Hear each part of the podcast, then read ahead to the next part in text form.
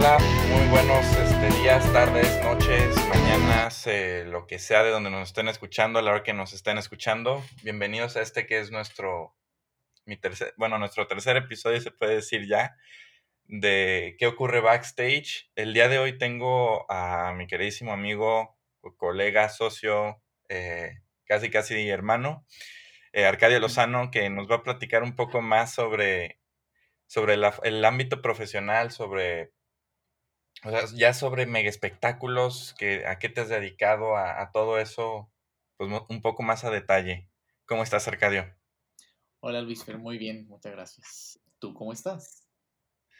Muy bien, encerrado todavía con un calor horrible aquí que hace en Guadalajara, pero, pero bien. Me alegro. ¿Cómo van las cosas por allá?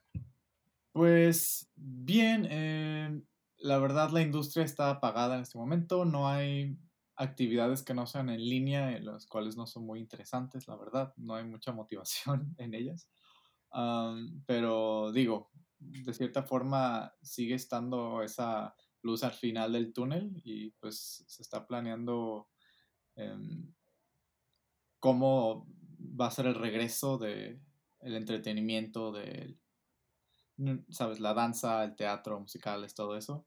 Sí, sí, sí. Que se pueda. Y pues eso es lo único que nos este, tiene de pie en este momento. Ay, pues sí, esperando a que las cosas vuelvan. Nueva York que anunció que pues sigue todavía cerrado hasta junio, julio. Eh, mayo. Mayo. Ay, bueno, mayo. Ay. Pero sí, y bueno, a ver, eh, empezando ya con, lo que nos refiere al, programa de hoy, platícanos un poco sobre que, a qué, un poco de tu currículum acá más profesional, más padre, mega, o sea, mega espectáculos, ¿qué, has hecho? Eh, pues mira, em, yo empecé haciendo como que galas, no galas, eh, festivales de danza, ¿no? De academias. Y eso me llevó a muchas otras cosas, sobre todo a teatro musical, que es donde me gusta enfocarme más. Em, hice varios musicales en Guadalajara de pequeño y gran formato, algunos con el TEC, otros profesionalmente. Y también hice algunas óperas con la Filarmónica de Jalisco. Y eso me llevó a eh, trabajar en el Rey León en México, que fue como, pues, un parteaguas muy grande en mi trayectoria, ¿no? Como stage manager, porque pues es una réplica de Broadway que pues tiene los estándares más altos mundiales, ¿sabes? O sea, tiene que ser una... el cuidado a los elementos técnicos y artísticos es demasiado detallado y pues es muy todo es demasiado sofisticado, ¿sabes? Y pues ahí aprendí muchísimo, estuve muchos meses trabajando ahí en el Teatro Telcel en Ciudad de México y pues con el equipo creativo original, ¿sabes? Los que lo montaron en Broadway, que lo montaron en todas las demás compañías en todo el mundo, pues estaban con nosotros ahí enseñándonos cómo operar el show y cómo eh, levantarlo desde cero, ¿sabes? Con un elenco mexicano. Ah, bueno, internacional, porque no todos eran mexicanos. y pues aprendes, ¿no? Porque el ritmo de trabajo es muy exigente, son 14 horas diarias, o sea, muchas semanas de ensayos y luego funciones y no paras. Entonces, aprendes mucho y eso, pues yo me enamoré de ese proceso, ¿no? Y de ahí yo fui a Monterrey a trabajar en el Ballet de Monterrey y con la Ópera de Nuevo León. Ahí estuve seis meses y luego me regresé a Guadalajara a hacer más musicales. Y en ese proceso yo ya estaba contratado para trabajar en Despertares, que es una gala internacional de danza, eh, sobre todo de ballet, pero también tienen como un invitado, una compañía o un artista invitado cada edición que pues no hace danza clásica o ballet clásico. Um, y pues esta gala de ballet es pues mundialmente conocida como la, una gala, la gala de ballet más grande que existe en un venue eh, cerrado, ¿no? Que no es como en un, no sé, la arena de Verona o algo así. Okay. Entonces, pues es, tiene una reputación muy grande y lleva a las compañías más prestigiosas y los bailarines más populares, ¿sabes? Entonces, obviamente ahí también hay estándares muy específicos y se espera pues lo mejor, ¿sabes? En cuanto a eh, producción, administración, coordinación em, y pues el arte que conlleva todo. Y ahí empecé en 2016 y hasta mi última edición que hice de Despertares fue en el año pasado, en 2019, donde tú también participaste. Y nos presentamos, nos hemos presentado en el Auditorio Nacional dos veces, bueno, tres porque una vez fueron dos funciones, en el Auditorio Telmex dos veces, eh, hemos hecho otras, otro tipo de galas de otras magnitudes en el Conjunto Santander y estamos planeando otra. Em, tuvimos una, fuimos invitados especiales a, al homenaje a Plácido Domingo en el Estadio 3 de Marzo y ahí también me llevaron a mí de Stage Manager y eh, pues eso para mí ha sido algo que me, me ha dejado mucho porque, pues primeramente porque me, eh, me confiaron muchas cosas a mí, me dieron muchas responsabilidades de las que yo no creía que iba a ser capaz y pues hasta ahorita ha funcionado bien y pues aprendí, he aprendido mucho y he crecido mucho. Me, eh, estamos planeando, bueno, estamos planeando para este verano traer Giselle de Akram Khan, un ballet completo eh, al Auditorio Nacional y me llevaron a Madrid para pues, aprender del show y pues empezar el proceso para llevarlo a México. Eh, pero bueno, la pandemia nos detuvo, pero pues es algo que va a regresar, es algo que se va a poder hacer eventualmente y estamos esperando que se pueda hacer pues, lo más pronto posible. Y sí, sí, sí. Y pues eso es como lo que viene en cuanto a mis actividades. y digo, acá, en donde estoy ahorita yo estudiando, pues estoy aprendiendo también mucho. Estoy en una escuela de eh, entrenamiento profesional en stage management. Y aquí hay muchos conservatorios que todos trabajamos en conjunto para poner en forma shows de todo tipo. Hay shows de danza, hay óperas, hay obras de teatro, hay conciertos. Entonces, los alumnos de todos los conservatorios trabajamos en conjunto para llevar esas producciones al escenario y pues la verdad son estándares muy muy altos. Nuestros supervisores son eh, ejecutivos, productores de Broadway, eh, diseñadores de Broadway y pues de, todos los ámbitos eh, de, ¿sabes? De más las mecas del entretenimiento. Nuestro, el director de nuestra carrera es el iluminador del Super Bowl.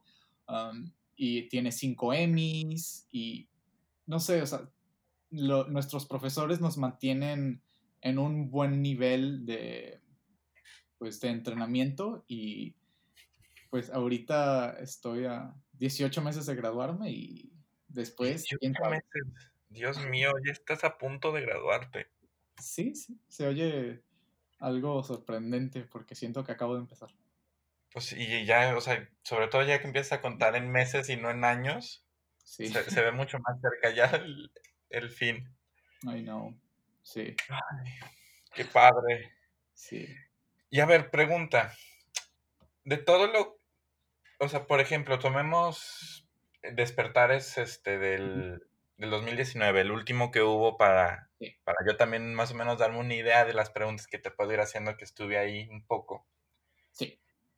Eh, bueno, empezando, ¿cómo fue que, llegaste tú con, a trabajar con Isaac en Despertares? O sea, ¿cómo fue que te contrataron? ¿Cómo fue que llegaste ahí?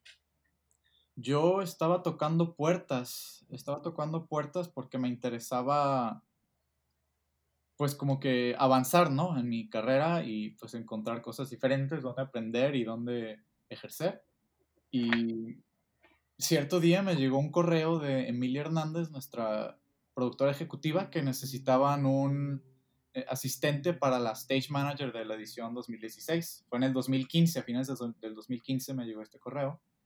Y que si podía mandar mi currículum y todo eso y pues hablar con ella por teléfono. Y yo, pues claro, por supuesto, con mucho gusto. sí, ¿quién no, ¿quién no hace eso?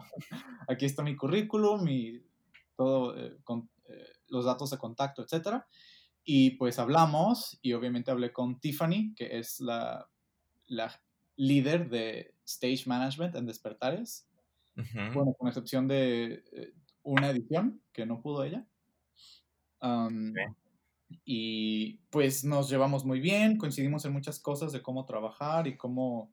Y pues sabía ella que ya había trabajado en auditorio Telmex, entonces era una ventaja. Eh, entonces obviamente dijo, pues sí, yo quiero que tú estés, te necesito, por favor. Y luego, luego empezamos a, pues a comunicarnos eh, de arriba para abajo y pues crear el show eh, por correo y comunicándonos y con los diseñadores, con los bailarines, etc. Y pues fue el, el momento de fuego, fue cuando fue el montaje y los ensayos, todo en el Telmex, y pues conocí a Isaac, conocí a Emilia, conocí a Tiffany en persona, a David Helio del Iluminador, y pues me vieron trabajar y se quedaron todos muy contentos con mi trabajo, tanto así que pues me han hablado desde entonces y hasta me han soltado mucho, mucha, mucha más rienda cada vez que trabajamos juntos. Entonces, pues es algo que se dio de cierta forma, no mágicamente, porque pues yo estaba tocando puertas, pero sí, sí, sí. es algo que pues se me facilitó y obviamente la oportunidad la tomé y me lo tomé muy en serio siempre y por eso he seguido con ellos hasta ahora. Ok, pero entonces no conocías tú ni a Isaac ni a ni a nadie de ahí antes de, o sea, antes de ese correo que te llegó. A nadie, a nadie, no, o sea, yo sabía de Isaac, digo, sí. una gran mayoría de los que hacemos algo parecido a esto sabemos de Isaac Hernández, sobre todo si somos de México o Guadalajara. Ah, pero pues yo no sabía de Solars Productions, ni de Emilia Hernández, ni de sus hermanos. O sea, sabía de algunos de sus hermanos, pero no sabía que trabajaban, eh, pues de cierta forma todos cooperaban en, en esa... Eh, sí, sabías de, la existencia, pero no de, de, qué, de qué tanto hacían. Okay. Sí, y ellos no sabían tampoco de mí, ¿sabes? O sea, todo esto fue a ciegas y fue confianza y con una venda en los ojos y órale, a la jaula de los leones y funcionó bastante bien. Ok. Ay, Dios. qué, miedo, qué miedo es ese caso, la verdad. Pero qué padre. valió mucho la pena. Y lo está valiendo Ay, Dios. Qué padre. Oye, y a ver, ahora sí, volviendo ya, ahora sí, tal cual al evento de Despertares 2019. Muy bien.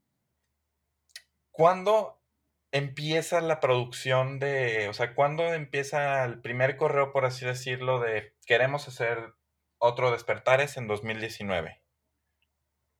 Uy, pues buena pregunta. Mira, todo esto empieza, digo, esto llegar a ser Despertares es un milagro, primero que nada. O sea, ah, empezaron en 2014, hicieron un Despertaritos en el Palacio de las Bellas Artes y de cierta forma muchas cosas fueron un desastre porque nunca habían hecho algo parecido, ¿no? Em, entonces, eso fue un proceso de creo que 18 meses o dos años en el que estaban de que, ay, pues hay que invitar a tal bailarina, a tal bailarina, a esta compañía a presentarse en México, ¿no? Y pues por la reputación de Isaac aceptaron y fue como una invitación de amigos que obviamente pues les pagaban y todo, y los vuelos, hoteles, pero todavía no estaba como que formada esa reputación de la gala ni nada. Pero a partir de ahí ya se empezó a formar la reputación y en 2016 cuando, es cuando fue más duro todo, ¿sabes? Todo era mucho más en serio y mucho más estructurado. Y pues eso empezó, eh, el 19 en este caso, empezó terminando la de 2018. este, ya... Okay. Isaac y Emilia me dijeron desde el montaje de 2018 que la 2019 eh, querían hacerla en Guadalajara y que estaban pensando en invitar a tales personas y que muchos ya les habían confirmado. O sea, esta, es, esta gala se tiene que hacer en verano porque es usualmente cuando la mayoría de los bailarines tienen time off, ¿no? Entonces, la calendarización del, del evento es importantísima tienen que tener un día ya fijo desde un año antes para saber a qué bailarines y a qué compañías van a poder invitar. Entonces, nos dan más o menos una lista de quienes quieren que estén y pues nosotros vamos solamente tomando esa información y desglosándola en nuestros formatos y pues tenemos que saber, o sea, cada acto que va a necesitar. Eh, en el 2019 vimos que se iba a necesitar un elemento escenográfico para un número que nunca se había estrenado, entonces fue un estreno mundial. Entonces tuvimos que hacer un diseño, eh, mandárselos, que nos dieran notas, luego hacer un otro diseño y mandar paletas de colores que se prueben todo y pues después mandarlo a construir con un escenógrafo o con un taller de escenografía. Y pues esto es con cada número, si hay música en vivo, cuántos músicos, qué tipo de micrófonos, qué tipo de monitoreo, qué tipo de iluminación necesitan, si necesitan cámara negra, eh, ciclorama, qué color, si luz frontal, si seguidores, o sea, todo eso lo tenemos que tener, eh, cuánto dura el número, qué, cuál es su música, que nos pasen la música, si hay un video del eh, número, que nos lo pasen para aprendernos pues, la coreografía y saber qué va a estar pasando en qué momento, en qué momento hay cues de iluminación, etcétera y también el iluminador entra, pues yo creo que unos seis meses antes, ah, pues solo le estamos mandando eh, lo que se va a hacer y pues solamente actualizándolo con toda la información que tengamos acerca de cada número, los colores del vestuario, todo. Y pues para esto también se tienen que hacer contratos con los bailarines, con nosotros, eh, qué información podemos divulgar, qué no, qué necesitan en su camerino, que si tienen que viajar en primera clase, cómo se van a transportar del hotel al venue y etcétera, qué tipo de comida pueden comer, qué no, tienen alguna alergia, um, si necesitan algo en piernas aparte de, eh, ay, se me olvidó cómo se dice en español, uh, rosin, que es lo que se pone en las zapatillas. Ok. O sea, todo, todo, todo. Eh, utilería, qué se necesitaría. Y pues hablar con el, con el venue se empieza, pues también yo digo que unos seis o cuatro meses antes, diciendo, miren, esto es lo que vamos a llevar, esto es lo que se va a colgar, esto es lo que necesitamos de ustedes, eh, necesitamos estos tiempos, ¿qué opinan? ¿Tienen suficiente gente o necesitamos contratar más? Y pues son muchas, conversaciones, muchas personas involucradas, muchas más de las que creerías, porque tenemos un jefe de operaciones, jefe de catering, jefe de transportes, jefe de mm, logística internacional, tenemos abogados, tenemos un sinfín de personas que pues tienen que estar enterados de cada cambio, ¿no? Entonces, pues es... es Yo me acuerdo el, día que estuve vuelto loco que me pediste que fuera a apoyarlos. Sí. Me acuerdo que conocí a todos ese mismo día en la mañana y acabando el, mi jornada ese día que fue, fue muy poquito creo. O sea, fueron nada más que unas ocho horas habrán sido. Toda la mañana. Puede ser, sí. Sí, me, acuerdo perfectamente que me pasaste todos los contactos de la gente, del, la gente importante de, transportación, de, del hotel, de, stage, de stages que estuvieran ahí en el conjunto. Sí, me acuerdo que me pasaste todo eso y de un día a otro fue el, la mega cantidad de, información. Sí.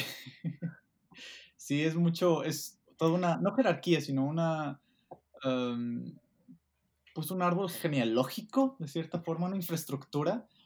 Y eso pues lleva tiempo que toda esa infraestructura como que esté trabajando a partir de lo que nosotros informemos, entonces, y esa información se nos regresa y tenemos que mandar cambios, etcétera. Entonces son, tiene que ser un proceso largo, ¿sabes? Sí, sí, sí. Una vez que entramos a montaje, pues tenemos usualmente un día de montaje y un día de ensayos técnicos. En un día se monta todo, se afoca la gran mayoría de preferencia. Y el otro día son ensayos técnicos y el día de la función se hace el ensayo general y la función. Y se desmonta terminando. Sí, con, con esos tiempos sí estoy sumamente familiarizado, que son muy pocos, juras que te vas a morir. Sí. Ay, Dios, sí, sí, sí. Y a ver, ahorita que estabas diciendo de, de requisitos que te pidan las personas, sino meramente yo de metiche. ¿Cuál ha sido así como el mayor que tú digas, no manches, esto sí es de super mega diva lo que me están pidiendo? Híjole, pues no hay algo que tú digas super mega diva. Bueno, tal vez una vez nos pidieron unos Fresneles 2500 watts HMI que son la capacidad de wattaje del Auditorio Nacional es de 2000 watts por instrumento. Entonces, tendríamos que haber eh, creado una isla de dimmers para ese instrumento en particular, para cada uno, y eran, iban a ser seis, creo, entonces iba a subir el, el precio estratosféricamente. Eh, digo, eso fue bastante y son pues a veces bailarines o compañías y a veces el iluminador del bailarín o el que iluminó el número del bailarín nos pasa esa información. Um, entonces, a veces esas personas no están familiarizadas con que en México, pues, o en otros países que no son el suyo, no hay las mismas capacidades, ¿sabes? Entonces, pues ahí nosotros tenemos que entrar y decir, mira, esto es lo que tendríamos que hacer para esto. Lo, podremos, lo podemos hacer si de verdad eh, porque Emilia e Isaac son muy, eh, muy de, ok, si artísticamente lo requieren los diseñadores o los bailarines, ni modo, lo hacemos porque nos gusta respetar esas cosas. Y eso no lo hace mucha gente. Em, entonces nosotros les decimos, mira, lo que tendríamos que hacer es todo esto para que esto funcione. Eh, si puede haber, si lo podemos solucionar mejor de esta manera, sería más conveniente. De lo contrario, pues los podemos eh, podemos seguir estos lineamientos, pero solo queríamos ver si están dispuestos a que haya un cambio, aunque sea... Sí, sí, si pudiera haber un cambio, una modificación, porque pues sí, todo, todo eso tiene derecho de autor porque pues a cierto punto no, no, lo, no lo diseñaron para despertar, sino se hizo por fuera. Y o sea, despertar ese es para muchos actos y no solo para ese acto, ¿sabes? Entonces, es como comunicar eso, o sea, que bueno, no es es una gala de danza, no es lo mismo, ¿sabes? Y está bien. Y pues la mayoría de las veces se entienden. Eh, por ejemplo, Pilóbolus, cuando llevamos Pilóbolus a, a abrir o estrenar el conjunto, que ahora es el conjunto Santander, hasta el próximo domingo, eh, pues es una compañía que hace danza de sombras, Shadow Theater, y para eso necesitan un RP, que es como una pantalla de cine, de cierta forma, que baja de telar y necesitan una, necesitaban una pantalla de cine, pero de rear projection para este acto y una de cierto tamaño. Entonces era imposible, o sea, la que había era de 150 mil pesos, nos iba a costar rentarla. Entonces, pues para mí fue una pesadilla, fue una pesadilla porque, pues obviamente tengo todo ese peso encima de que, pues, son Pilóbolus y es una producción de Isaac y es es la reputación también del gobernador de Jalisco y del conjunto. Entonces, sí. Eh, me ayudó ahí mucho el conjunto a encontrar opciones y encontrar un proyector con el lente adecuado. O sea, fue mucha negociación con la compañía y con el conjunto y con empresas que rentan equipo. Pero bueno, se logró eso. Funcionó bien porque esa compañía tenía muchos requisitos. Ah, también, pues, Savion Glover, que fue uno de nuestros invitados en el Auditorio Nacional en 2017. Él es un bailarín de tap muy famoso y requería de un piso de tap que él tiene en su casa aquí en Nueva York. Y pues llevar esto hasta Guadalajara es, bueno, perdón, hasta Ciudad de México fue complicadísimo porque son procesos de aduana, importación, permisos, eh, eh, stickers, eh, engomados, fue complicadísimo que casi, casi cancelamos eso y fue un acto que costó 100 mil dólares, fue carísimo. Entonces, pues son muchas cosas con las que no estás familiarizado y tienes que hacer cuenta que leer libros o hablar con gente que sepa de eso para educarte y después ya ver cómo le haces, porque es, pues son cosas que si no te los tomas así de en serio, puedes cometer errores en el camino, ¿sabes? Entonces, hay que evitar eso siempre que se pueda. Pero digo, en cuanto a requisitos de bailarines y todo, creo que, o de compañías, pues han sido dos especialmente complicados, pero hasta ahorita no ha habido nada que sea imposible. Supongo que en Giselle, que nos íbamos a traer de, del English National Ballet, pues ahí son niveles mucho más altos en cuanto, porque hay automatización, entonces tuvimos que hablar con una empresa de automatización del Reino Unido, que es la que creó el, y realizó la escenografía para el tour mundial que se hizo, pero nosotros íbamos a hacer una copia de esa escenografía aquí. Entonces tuvimos que mandar a hacer eh, los sistemas de automatización para nuestra escenografía y pedir los planos, pagar los derechos de los planos, etcétera, y pues fue mucho dinero, mucha comunicación, etcétera, pero fue, es algo que, bueno, es otro tipo de evento y es otro tipo de approach, ¿sabes? Sí, sí, sí. Ok, todo, fíjate, todo eso sí no me, no me lo sabía para absolutamente nada. wow. Sí, pero es, de eso se trata, de eso se trata. Sí, sí, sí. Y entonces, pero entonces nunca has tenido y bueno, ahorita cambiando un poquito, o sea, un bailarín que diga, ¿sabes qué? Yo nada más quiero manzanas rojas cortadas ese día en California y pura agua, este, Fiji importada en la última semana nada más a 15 grados centígrados en un refrigerador. O sea, no, no han tenido así de... Pues fíjate que no, o sea, hay bailarines que la verdad no son muy buenos comunicándose eh, y que nos piden muchas cosas de última hora. Y eso es lo que causa más problemas, porque todo lo demás es posible, ¿sabes? Sí. Um, usualmente no tenemos ningún problema con lo que necesitan de catering. Una bailarina el año pasado nos pidió eh, toallas limpias y una temperatura específica en su camerino, lo que pudimos um, hacer. Um, una, ah, y esa misma bailarina, que es excelente, muy profesional y me encantó trabajar con ella, nos pidió que una, iba a ser música en vivo, su, fue música en vivo, su acto. Ajá. Una pianista, y nos pidió una pianista en específico, que es para ella la mejor pianista del mundo, y bueno, pues tuvimos que eh, ahí conseguirla, obviamente volarla desde Rusia, em, y conseguirle el piano que necesitaba, poner el piano donde tenía que estar, etcétera, para que la bailarina aceptara firmar el contrato para estar en Despertares, ¿sabes? Y pues valió la pena, pero pues comunicando todo eso a tiempo, la verdad no, nadie tiene problemas. Y creo que en particular algo así tan específico como lo que me dices tú, pues no, no recuerdo algo así.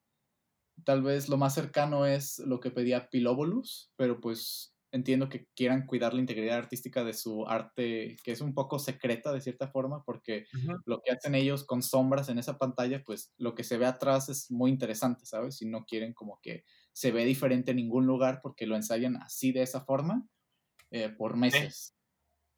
Sí. sí, sí, O sea, pues a cierto punto es, es un negocio, es de lo que ellos viven y si falla, pues hasta ahí llegó su negocio. Así es. Y pues también hay que entender todo eso. Ok. Yes.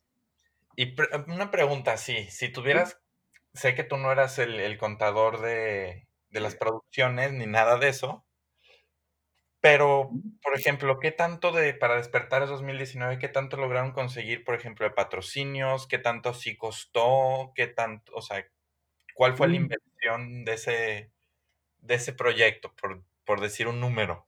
Dios, pues está difícil, la verdad, porque pues obviamente yo eh, no tengo todos los números sobre la mesa, o sea, los números que me competen sí los tengo, ¿no? Pero pues lo que se les paga a los bailarines y a los músicos y a todo eso, pues no, no lo tengo yo. sé que es una producción multimillonaria, porque pues contratan a bailarines de renombre mundial, o sea, tuvimos a Misty Copeland en una edición y ella, o sea, hay Barbies de ella, ¿sabes? O sea, es famosísima y todo el mundo se vuelve loco por ella. Entonces, obviamente es una bailarina excelente y que pues cobra fees muy altos y viaja en primera clase y la ponen en un hotel en una suite con eh, catering, etcétera, ¿no? Y tiene su propio auto, etcétera. Entonces, esas son cosas que se, costos, costos que se acumulan. Y digo, eh, sé que en vuelos se gastan millones de pesos, sé que en imprimir los programas de mano se gastan 900 mil a un millón de pesos, según... Eh, ¡Santo cielo! Recuerdo, porque son programas de mano muy gruesos y de en hoja muy bonita y tinta, bla, bla, bla. Sí, y, sí. Y si hay patrocinios, no sé de cuánto porcentaje, la verdad, ni de cómo funcionen, pero pues eh, tenemos hemos tenido a Montblanc, a Jack Daniels, eh, cosas así, ¿sabes? Sí.